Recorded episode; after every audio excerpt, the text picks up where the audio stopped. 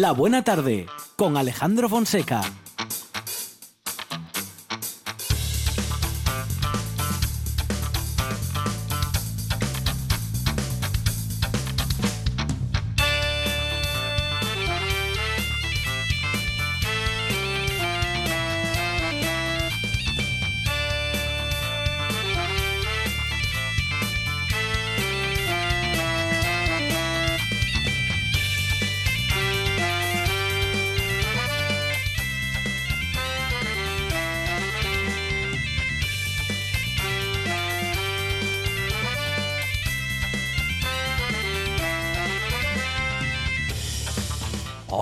Buenas tardes. A las 4 y 7 minutos de la tarde decimos y recordamos que estamos en RPA y que esto es La Buena Tarde.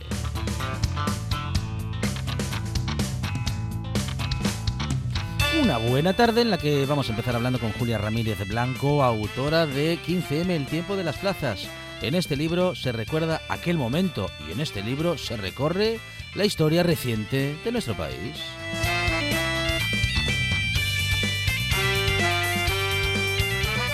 Y de ello y de otros asuntos también hablaremos con nuestras poetas y nuestro poeta particular José Yebra, Julia Navas y María Lorente, con nosotros pensando en voz alta. Hablaremos de alimentación con Miguel Ángel Lurueña, autor de Que no te líen con la comida, algo de lo que también hablaremos hoy con el bueno de Miguel Ángel Lurueña, que también es responsable del blog Gominolas de Petróleo. Y tendremos también a nuestro chef más mediático, Cefe Rodríguez, con nosotros en la buena tarde y también René Cruelle, con el que hablaremos de investigación y de la pasión por la ciencia.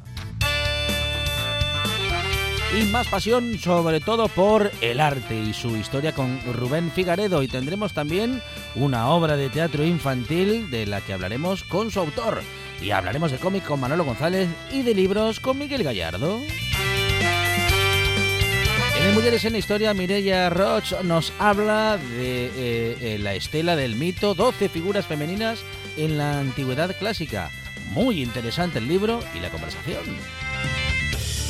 Y también algunas noticias referidas a las especies salvajes en nuestro territorio. Salvajes toda la tarde que tenemos por delante con todos los temas que vamos a tratar. En la producción, Sandra González. Salvajes Monchi Álvarez, que también produce y prepara las cosas más inesperadas. Esperamos que Arancha Nieto esté con nosotros también toda la tarde y también en las redes sociales. Nos acompaña también Lucía Fernández y en la puesta en el aire, Juan Saiz Pendas. Y aquí en la presentación, servidor Alejandro Fonseca. Nos quedamos hasta las 8, que esto hasta las 8 es la buena tarde.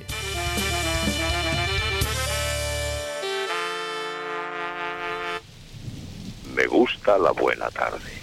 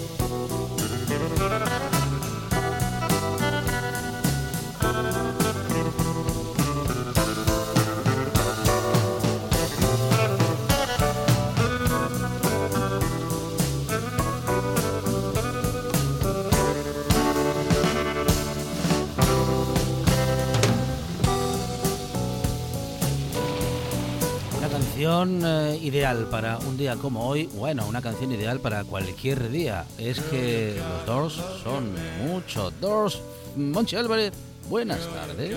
Mordor, familia de la buena tarde, universo mundo, aquí estoy en carne mortal o primaveral. Bueno, lo de primaveral Ey. es un decir. Bueno, bueno, bueno, Aranchanito, ¿qué tal? Buenas tardes. Muy buenas tardes. La verdad es que hoy está la tarde para estar con Jim Morrison o con Val Kilmer, que a mí también me vale, ¿verdad? El Jim Morrison en el cine.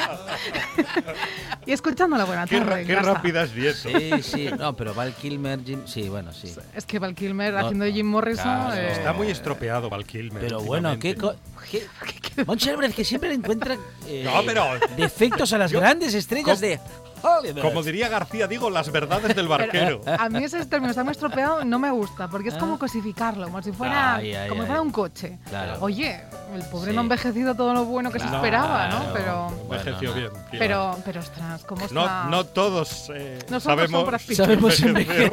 dice Monchi Álvarez. Bueno, Bueno, De bueno. hecho, tú le diste los secretos a Brad Pitt, ¿no? George Clooney. Es verdad lo de Brad Pitt. Yo cuando Sí, pienso que Brad. Pitt y Eduardo Inda Tienen la misma edad. tienen la misma edad, digo, no puede ser. Vaya comparativa, querido Monchi. que son de la misma quinta.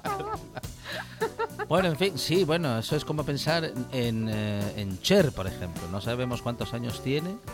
Maravillosa. Prácticamente nadie lo sabe. No, mm, no sé si son Seten- 130 o seten- 120. por ahí. 70 y... No, la verdad que no, no, Ni, ni idea. Bueno, pero Mm. quiero decir que, Mm. bueno, rejuvenece con Sí, los años. Totalmente. Sí, ya sabes sí, que yo soy partidaria de no decir la edad. Muy bien. O sea, no, somos mucho más que números, Eso es. mucho más que tallas y Muy mucho bien. más que todo. Y aquí Jim Morrison. Bueno, los Doors con Jim Morrison y Jim Morrison con los Doors.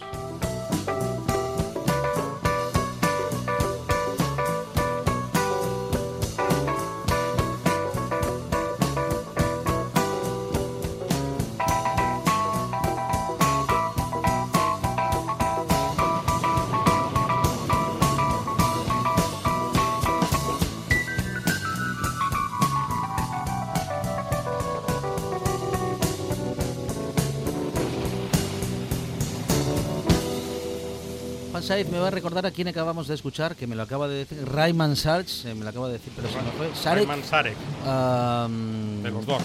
Nombre para recordar, ¿eh? porque es el que Aquí hace, se, aquí se luce. es el que hace que esta canción sea una maravilla. Y la lluvia. Y no sé, y no sé qué hace tanto Monchi Álvarez, porque con, con un día de sol no habríamos podido poner esta canción. Mire, mire, dos. ahora, ahora sale el sol, que va a cantar el gran Rafa. Por traicionar en vida lo que fue su gran amor, sembrando llantos y dolor en otro corazón. Y pía.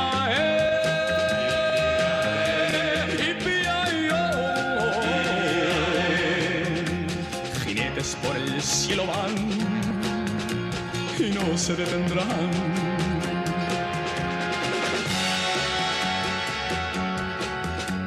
Detrás de aquel jinete van diablos en tropel.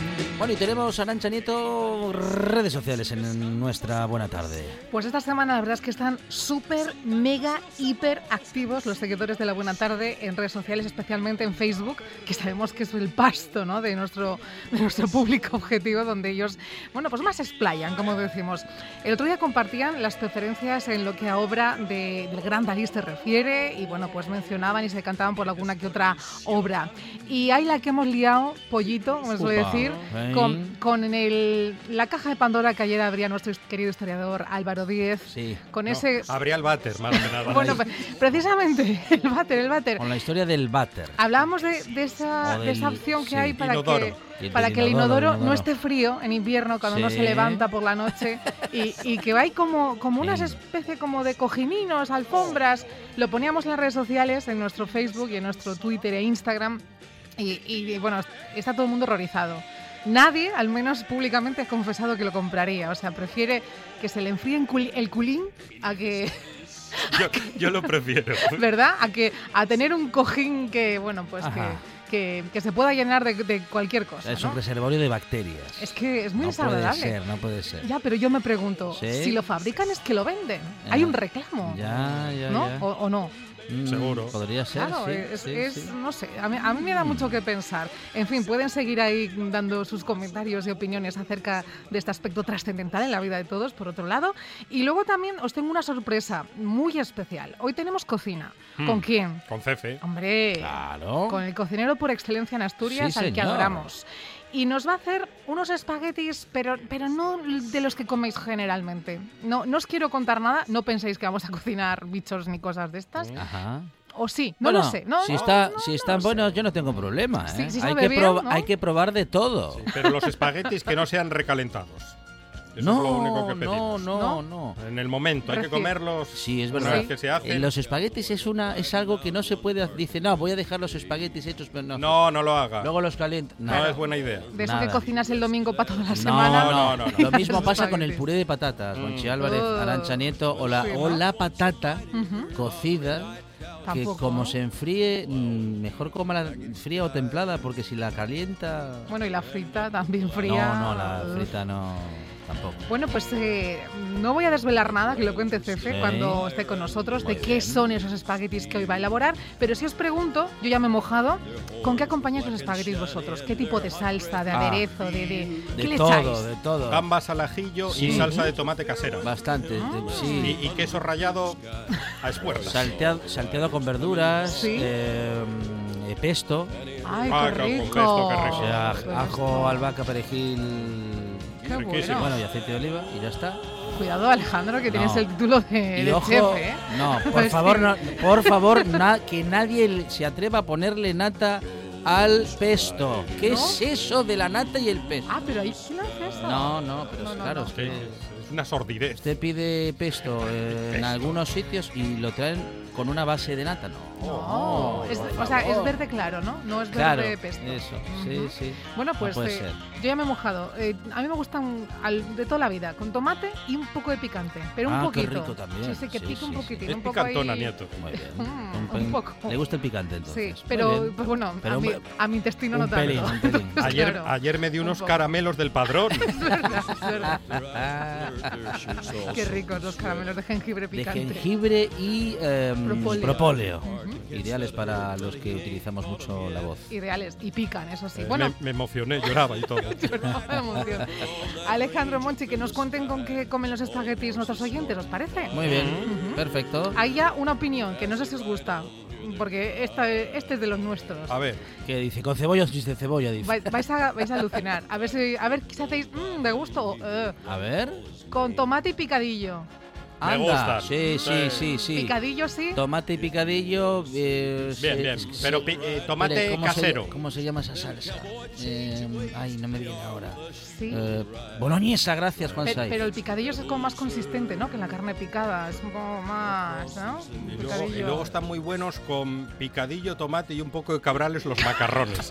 Pero eso cuando lleguemos a los ¿Qué macarrones. es eso? Eso es un cachopo ya. Eso es un cachopo, lo que ha dicho Monti. Juan Saiz dice con jamón y chorizo, gran combinación. Ah, Bien, Cuidado, bien. cuidado que- Don Juan, don Juan se cuida poco. Que el siguiente va a ser con morcilla, espaguetis con morcilla. Bueno. Bueno, ah, a ver, espere. Ah, Ah, ah, ah. A mí te Seguro que queda bien, seguro que queda sí. bien. Luego se lo comentamos. Bueno, vamos, eh, los espaguetis que lo soportan todo, como el papel Monchi Álvarez Arancha Nieto, gracias. De nada. Adiós.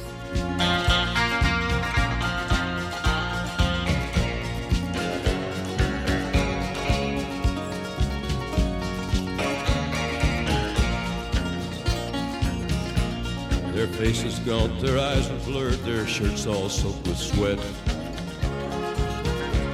He's riding hard to catch that herd, but he ain't caught 'em yet. Cause they've got to ride forever on that range up in the sky. All the horses. Y a 10 años del aniversario del nacimiento del que hemos conocido como Movimiento 15M, vamos a hablar con Julia Ramírez Blanco, autora del libro 15M, El tiempo de las plazas. Julia, ¿qué tal? Buenas tardes. Buenas tardes, ¿cómo estáis? Muy bien, muy bien, Julia. Eh, bueno, un momento interesantísimo, aquel en el que, bueno, pues la gente salía a las calles y de manera, bueno, más o menos organizada, pero también y a la vez, y valga la, bueno, la posible contradicción, ¿no? También de manera espontánea eh, salía a las calles, mm, bueno, pues reclamando un cambio, ¿no? Y no se reclamaba, creo yo, que nada en concreto, sino más bien un cambio, porque las cosas estaban realmente difíciles por entonces.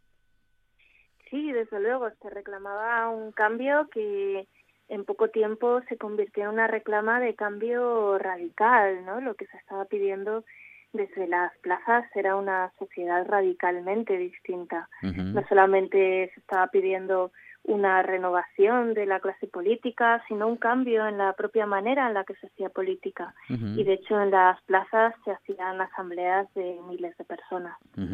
Bueno, ¿qué sucedía en ese momento? ¿Qué sucedía en nuestro país para que justamente, como decíamos ahora, una parte de la población se movilizara de manera espontánea? Pues estábamos en plena crisis económica y el gobierno de Zapatero había empezado a aplicar los primeros paquetes de, recortes en 2010. Por lo tanto, la sociedad estaba viendo unos recortes en el estado del bienestar y una crisis de la que no sabía eh, cómo se iba a salir. Y además también se estaba viendo cómo eh, una generación de personas que habían crecido con una cierta esperanza de progreso social iban a vivir peor que sus padres. Entonces, bueno, había una especie de juventud, eh, hubo una, de hecho, un grupo que era Juventud sin Futuro que emergió poco antes de, de ese 15 de mayo. Y luego es importante también lo que sucedía fuera de España, porque en el mundo árabe acaba de sucederse toda una serie de revoluciones que se conocieron como la primavera árabe y en las que multitudes habían derrocado los regímenes de sus países y en las cuales eh, se convirtió en icónica la Plaza Tahrir, donde se erigió un campamento en el centro de la ciudad eh, que funcionaba como una ciudad en miniatura. Supongo que, que les sonará. Julia, hablamos de tiempos eh, con tiendas de campaña, con campamentos, con asambleas permanentes y con bueno diferentes eh, grupos sociales que se unían para protestar. Bueno, mayormente en Madrid, pero fue un movimiento que abarcó buena parte del territorio. Efectivamente, el movimiento abarcó a todo el Estado en mayor o menor escala. Hubo sitios donde no había campamentos, pero sí que había asambleas y en muchos lugares hubo estos campamentos que tenían eh, zonas diferenciadas para la asamblea, zonas para el cuidado de los niños, zonas para el asesoramiento legal y esta especie de entramados de autoorganización se dieron en muchísimos lugares y la influencia del movimiento fue muy amplia. Bueno, un 15 de mayo de, mil, eh, de 2000, perdón, de 2011, que estamos recordando justamente a 10 años eh, de ese momento tan particular en el que se produce aquel movimiento que contaba entonces con un apoyo mm, importante de la, de la población. Las encuestas decían que recibía el apoyo de al menos el 80% de la población. Un movimiento que crees que ha cambiado conciencias, cree que ha, mm, bueno, pues cambiado nuestro modo de, bueno, no sé si de ver el mundo, pero bueno, de ver las cosas o de ver eh, la sociedad. Desde luego, y una, un cambio que parece irreversible es el cambio en, el manera, en la manera en la que se cuenta la crisis económica de 2008. Antes del 15M, el relato que prevalecía era el, ese de que hemos vivido por encima de nuestras posibilidades. Y el 15M cambió eso y expuso eh, la complicidad de los sistemas financieros, de los políticos, de los bancos, en esta estrepitosa caída que hubo en 2008. Y eso ya es irreversible, así como una cierta politización de la sociedad y una propagación del descontento con la clase política que puede tomar distintas formas. Eh, muchos em, eh, ven en el 15M el, origen de Podemos como organización política. ¿Tú ves eh, el mismo efecto um, o el 15M fue, si acaso, un movimiento que propició justamente, bueno, pues algunos elementos para que Podemos pudiese tomar de allí algunos de sus, algunas de sus primeras iniciativas? Yo diría más bien que el clima social de descontento con los dos partidos mayoritarios hizo posible que surgieran nuevos partidos como Podemos. eh, la generación de la mayor parte de las personas que lideraron ese proceso en realidad tiene más que ver con ciclos de protesta anteriores, como el movimiento antiglobalización, en los que personas como Pablo Iglesias o Íñigo Rejón estuvieron implicados, y más bien es como si el 15M hubiese creado un agujero de una ventana de oportunidad, se suele decir, para que entrase Podemos. eh, el filósofo Amador Fernández Sabater habla de cómo Podemos recogió algunas de las demandas del 15M, pero no su espíritu. Él habla de una mala traducción en la que se traducen las palabras, pero no el ritmo del idioma. Y bueno, yo creo que el 15M y Podemos tienen que ver, pero no son lo mismo. Bueno, y nos encontramos eh, con las pancartas más representativas, algunas que nos han quedado grabadas en la memoria, como aquella que decía queremos ser Islandia, por ejemplo, o bueno, en fin, eh, imágenes que, que, que, que, nos han quedado grabadas ¿no? Eh, de, por entonces y nos podemos encontrar justamente con ellas en, en tu publicación, que como digo, tiene un relato eh, pues escrito, claro, y también un relato en imágenes muy interesante. Sí, en cierto modo es un libro de imágenes, en parte porque reflexiona acerca de cómo el 15M construyó imágenes que se nos han quedado efectivamente grabadas, ¿no? sino también porque contiene muchas imágenes y en ese sentido se puede leer también como una especie de álbum de fotos de aquellos años tan uh -huh, intensos. Uh -huh, uh -huh. Eh, también con eh, la explicación de algunos códigos respecto de los movi movimientos de las manos que también eh, fueron, bueno, pues creados en ese momento. Algunos, bueno, ya existían y, y digamos que volvieron a utilizarse, ¿no? Para poder hablar, eh, digamos que en silencio, para hacer uso de ese silencio que era con el que se protestaba. Mmm, bueno, especialmente, ¿no, Julia? Sí, había como toda una especie de lenguaje de signos que uh -huh. provenía también de, bueno, había pasado a través del movimiento antiglobalización sí, y demás, sí.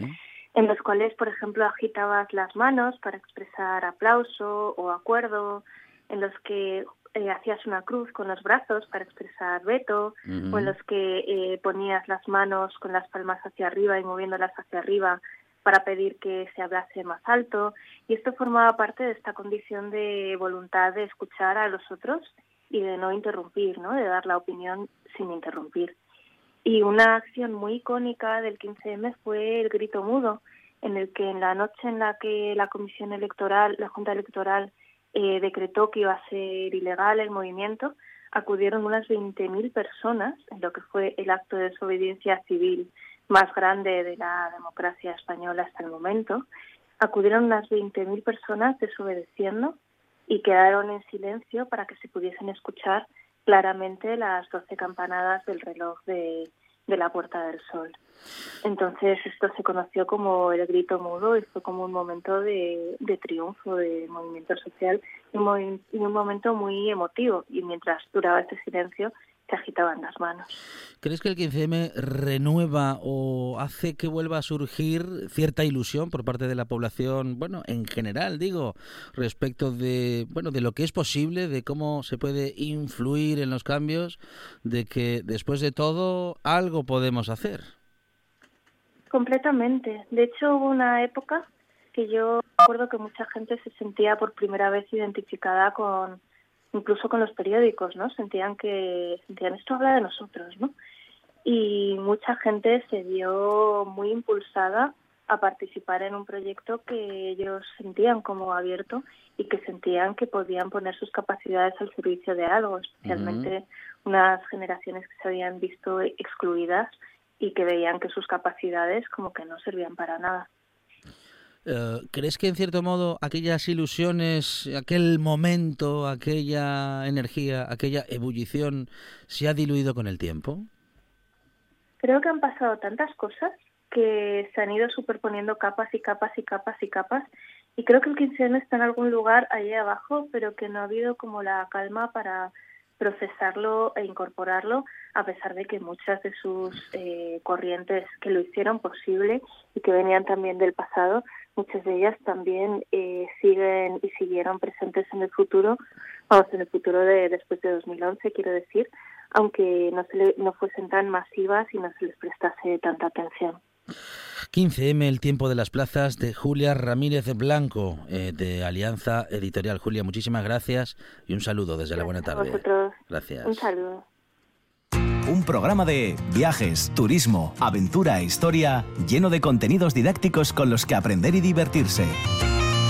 Un escaparate turístico donde se incluyen información sobre casas rurales, hoteles, gastronomía, turismo de aventura, senderismo, festivales. Voy a volver a salir y quiero que me aplaudáis como si fuera yo que sé. Un buen día para viajar.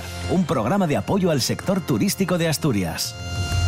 Los sábados y domingos de 8 a 10 de la mañana. 9 de cada 10 soñadores recomiendan escuchar La Buena Tarde. El décimo está dormido, roncando y no se entera de nada. Qué pena, hombre. Usted, usted, despierte y escuche La Buena Tarde en RPA. La siesta es para el fin de alma de cántaro. These arms are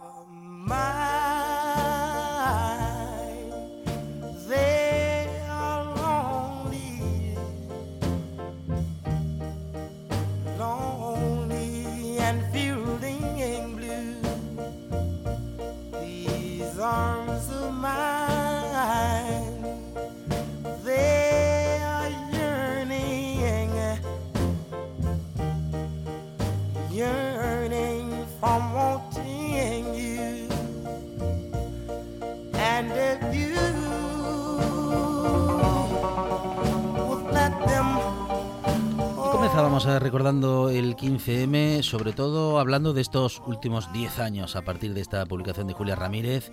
Y bueno, hablaremos de eso y de otras cosas, ¿eh? con nuestras tertulianas y nuestro tertuliano José Yebra. José, ¿qué tal? Buenas tardes. Hola, buenas tardes. María Lorente, ¿qué tal? Hola María. Hola, muy bien, ¿qué tal? Muy bien. Y Julia Navas, aquí con nosotros. Julia, ¿qué tal? Bienvenida. Hola, buenas. Bueno, mm, José, aquel 15M de 2011, que han pasado 10 años ya, eh, parece mentira y a la vez mm, digo yo que parece mentira porque el tiempo pasa muy rápido, pero también parece mentira todo lo que ha pasado de- desde entonces. Sí, sí, sí, de- de- demasiadas cosas, ¿no? En tan poco tiempo. No sé, aquel recuerdo de esperanza que teníamos, ¿no? yo recuerdo en, la escandalera en Oviedo, en toda la gente de acampada y ir, ir allí con mis hijos pequeños y participar en un montón de actividades.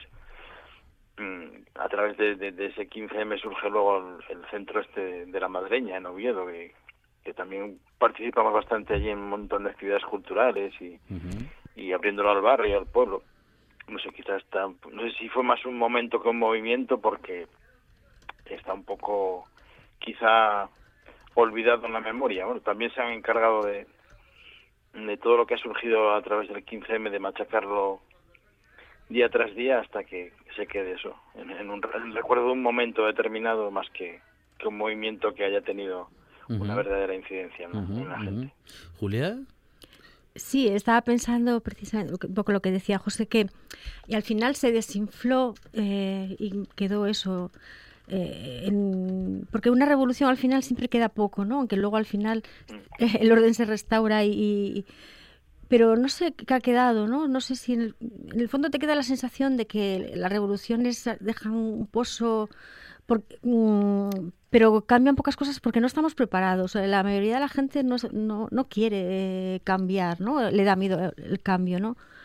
Y bueno, un poco una desilusión, una pena, ¿no? Porque fue ilusionante y, y yo creo que era necesario, ¿no? Y bueno, pues quedó un poquitín desinflado. María, ¿cómo recuerdas aquellos días y qué nos puedes decir de estos 10 años?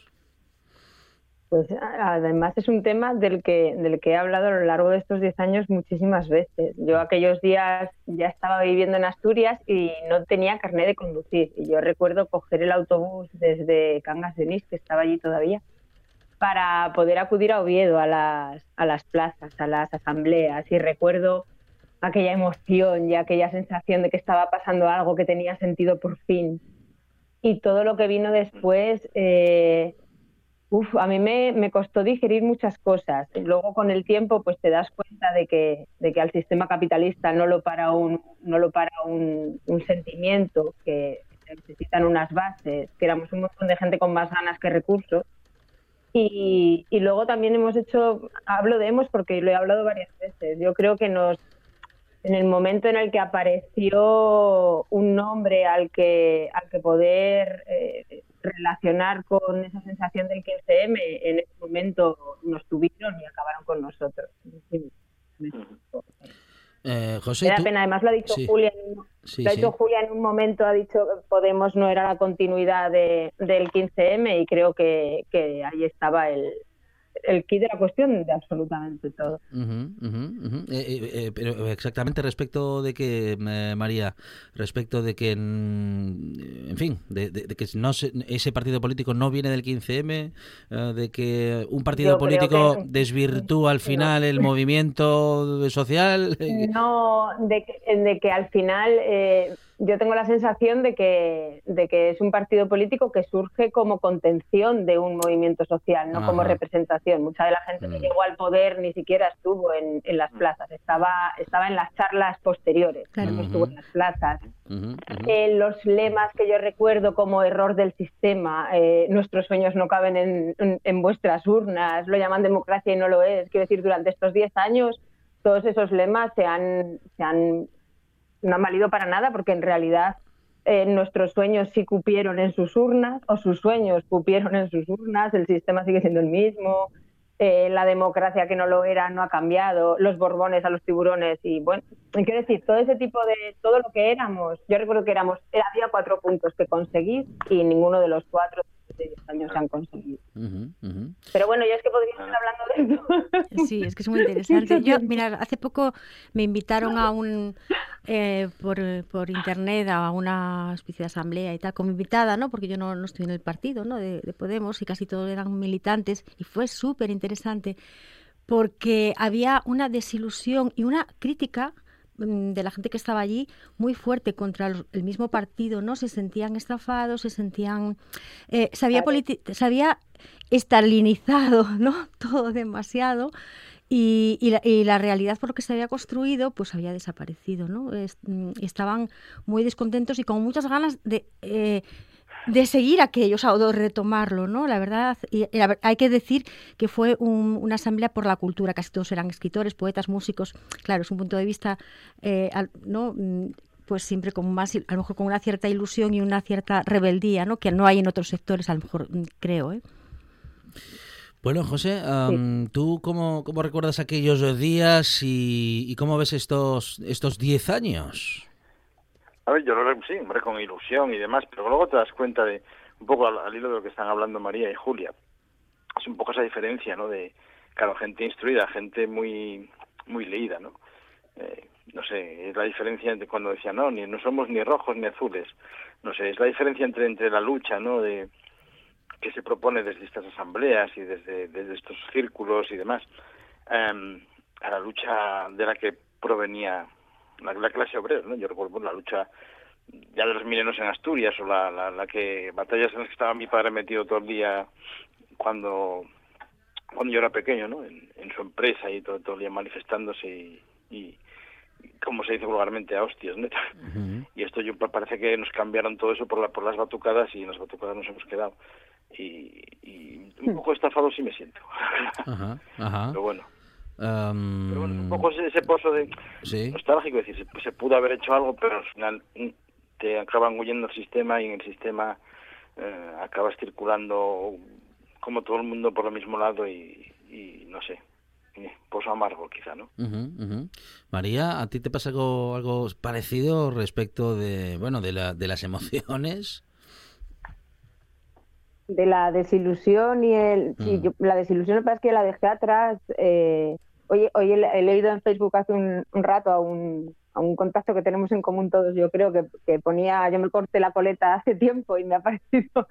Me ha parecido muy, me ha parecido como muy gráfico. Eh, hace mucho tiempo que ya no me, ahora a mí me enfadó más, que me enfadé muchísimo. Yo estuve una temporada muy, muy enfadada. Pero bueno, ahora ya, no sé, eh, la esperanza de que hayamos aprendido, ¿sabes? Hay un revulsivo ahí, está aquí, eh, hay un montón de gente que no se habría metido en, en política ni en nada si esto no hubiera ocurrido y no habría salido a las calles nunca y que sabemos que ahora existe y es gente muy válida entre nosotros. Entonces, tengo la esperanza de que haya un futuro que nos permita hacerlo mejor.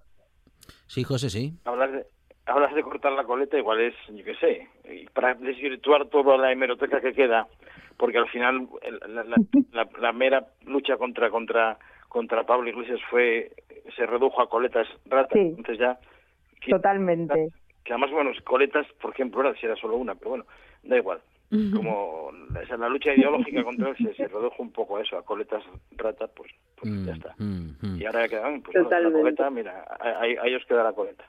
Bueno, hablando de una es- este, este detalle que acaba de mencionar eh, José, mm, bueno, no, no, no sé si es muy relevante, eh, pero bueno, mm, eh, no querría pasar por, pues, pues, pues por ello eh, sin mencionarlo, ¿no? Hoy veíamos esa nueva imagen de Pablo Iglesias y justamente mm, a- pues haciendo mención, eh, José, a esta cuestión, ¿no? Digo, esto esta mención la hago yo, lo de como, como se le ha identificado mucho por su, por su aspecto, por su peinado, eh, a vistas de que muy pocos somos los que llevamos coleta, en- y, y muchísimo menos en el mundo de la política, y hoy ha aparecido esa nueva imagen de Pablo Iglesias que ha llamado mucho la atención y que da lugar, creo yo, que a muchas interpretaciones. Hay muchísimas, la verdad que sí. Es como un cambio de etapa radical o...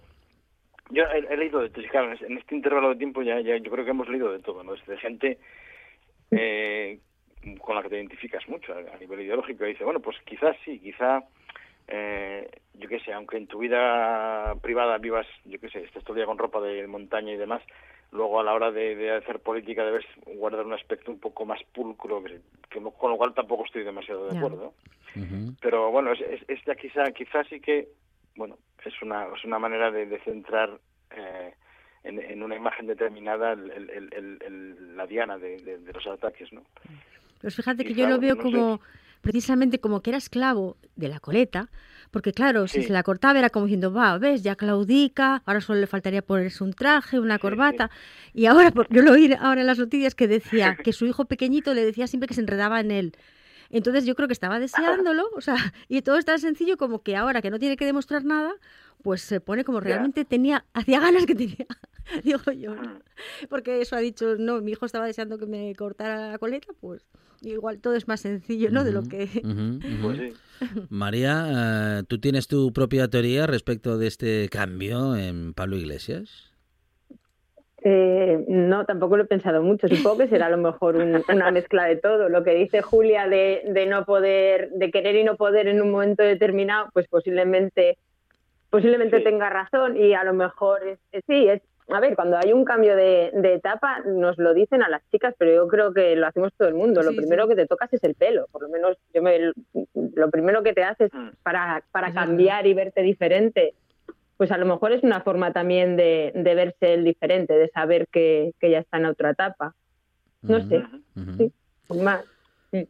Bueno, y si os parece, eh, mm, bueno, vamos a comentar una de las eh, noticias que nos ha parecido triste, pues por partida doble. Por un Sí. lado, eh, claro, pues que efectivamente hace tres días eh, fallecía José Manuel Caballero Bonal a los 94 años. Una noticia triste ya en sí misma para, bueno, en fin, para, para la historia de la cultura de nuestro país. De esas mm, pérdidas y, perdón por el lugar común, pero bueno, de esas pérdidas eh, absolutamente irreparables, compañeras, compañero.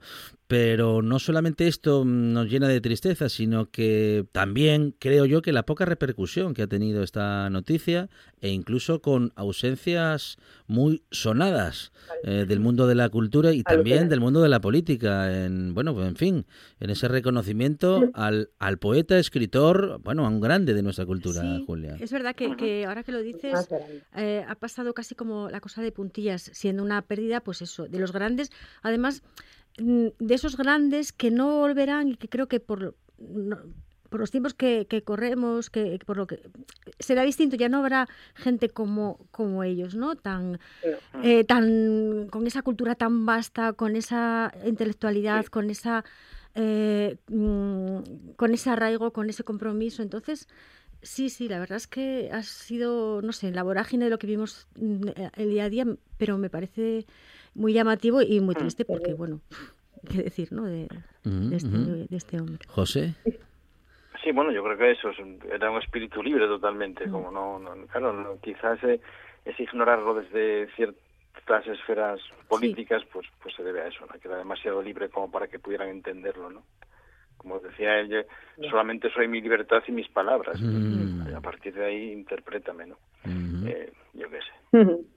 Es una, es una pérdida, claro, bueno, hombre, ya tenía su edad, 94 años, pero bueno, siempre es un placer, será un placer seguir leyéndolo y, y seguir disfrutando de su poesía y de sus obras, por supuesto.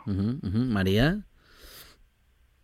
A mí es que Caballero Bonal me, me ha acompañado toda la vida y me parece, me parece terrible que a un, que a un, a un premio Cervantes no le haya acompañado el ministro de Cultura en su despedida. Me parece terrible que no apareciera en el tanatorio, que no apareciera en el crematorio, eh, que Rodríguez Uribes ni siquiera se, se planteara ir a despedir a un, ya no a un grande de, de la poesía o a un grande de la prosa, a un Mm, grande del ensayo, que también, que también los tenía, sino, sino a un pensador y a un lúcido y a una persona que, que defendió sus ideas y, y el poder de la palabra por encima de todo. Y yo estoy muy, muy, muy entristecida por la pérdida, quiero decir, le debo, le debo mucho, eh, pero cuando, cuando vi que, que no que no había eh, personalidades de, de la política despidiéndole me pareció me parece un insulto para alguien que le ha dado tanto a nuestro país Pero, pe- pe- pe- Bueno. sí, sí, José, adelante, sí, sí.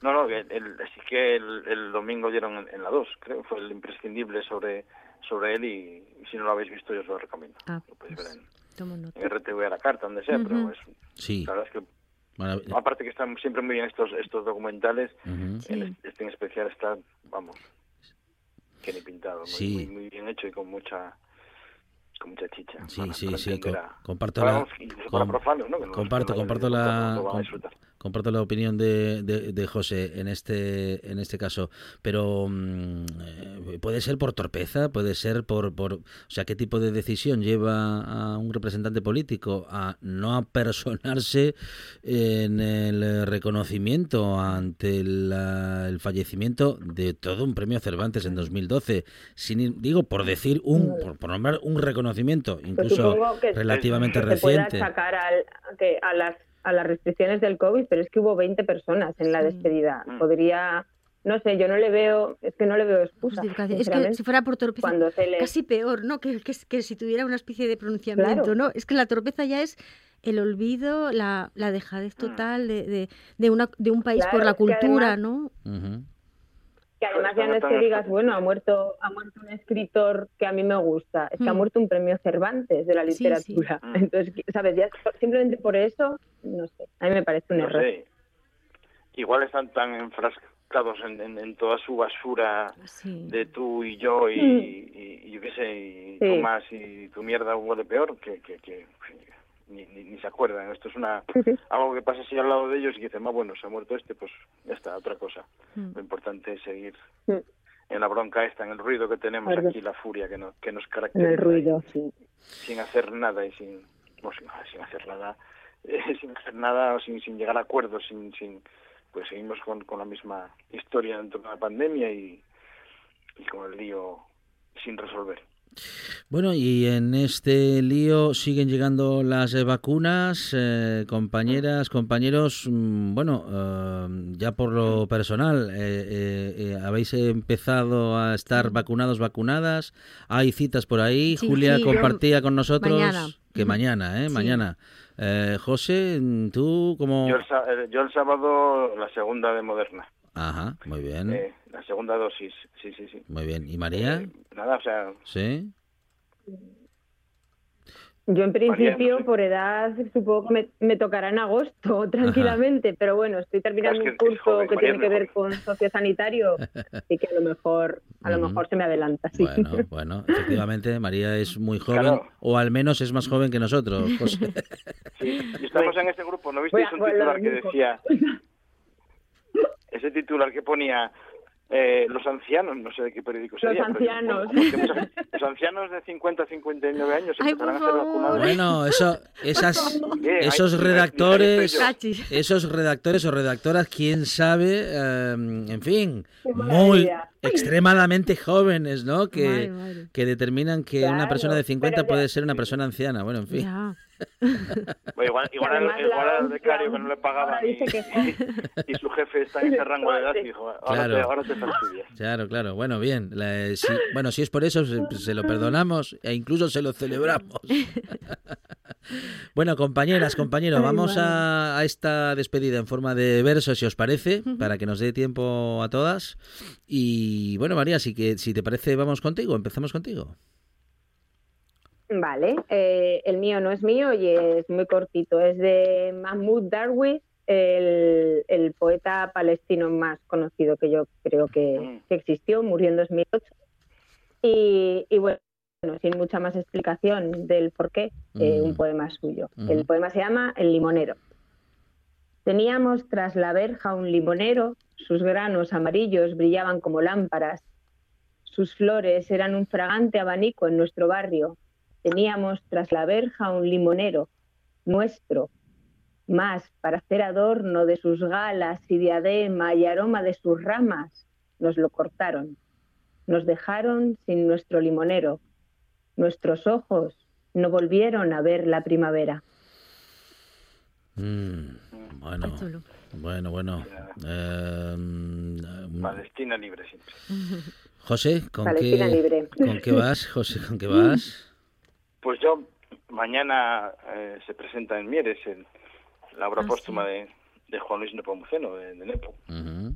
Y bueno, yo estoy como enganchado con, con este libro porque bueno, a mí siempre me, aparte de encantarme hablar con él, siempre me gustó mucho su poesía y su manera de, de enfocar las letras. de- no sé. Entonces voy con un poema en homenaje y bueno, mañana eso, eh, la presentación en Mieres en el auditorio en Teodoro Cuesta, en Mieres, a las 7 de la tarde. Y nada, a ver, será muy emotivo yo creo. Sí, mañana Esto nos cuentas, nos cu- haces un, Sí, eso, una reseña o algo de cómo fue todo. Sí, no, yo lo, lo retransmitían en directo por la, por, en el canal de YouTube del Ayuntamiento de Mieres, me parece, creo, creo. Sí, sí. Sí, bueno. Vale, Eh, nos vencerán los, nos vencerán los idiotas, si titula este poema. Ah, es muy bueno. Mm, Qué maravilla. Sí. Nos vencerán los idiotas todas las batallas de mordedura, mientras seamos danza de porcelana, plomo pintado o recreadores de la épica en verde. Así erraremos el disparo contra los osarios, los estandartes y los cantos de sirena negra. Tan al final me encuentro que capitulo de comienzo y cada día regalado es abono de tribuna en este clásico circo de pan de tutorial. Nos vencerán los idiotas, parcialmente pero en doloroso, pues la guerra se acaba cayendo al peso. Ahí está, Juan Luis Nepomuceno con presentación de Nimio, eh, su libro póstumo, mm, sus poesías que serán, eh, bueno, pues presentadas y también celebradas mañana en el auditorio Teodoro Cuesta en la Casa de Cultura eh, de Mieres a las 7 de la tarde. Eh, sí, señor. Bueno, mm, seguro que momentos emotivos los que se vivirán allí. Pues sí, sí. Y Yo creo que sí. Pues bueno, sí, qué penita, qué, alegre- qué noticia más bonita, pero qué penita da, de mm, verdad. mm, mm, mm. bueno, Sí, bueno. Julia, ¿qué tienes, qué tienes a mano? Mira, voy a leer un poema eh, que además puso música un, una- un colega que Paco el era, tuvo un grupo en los años 80 y tal, y es un chico que es un mod, pero es de esta gente que luchó mucho en lo del 15M. O sea, lo digo porque los, los mods siempre tienen una estética como, como elitista, eh, tal, pero eso, ¿no? También som- somos revolucionarios. Bueno, utopía. Qué tristes vuestros pasos que nunca se han detenido para oler el aroma de la libertad. Camináis con la sonrisa bobalicona de un asno, sin mirar a uno y otro lado de las cunetas donde yacen vecinos y antepasados. Inclinar la balanza con el lastre del egoísmo, catapultando la utopía a la estratosfera como si no fuera con vosotros.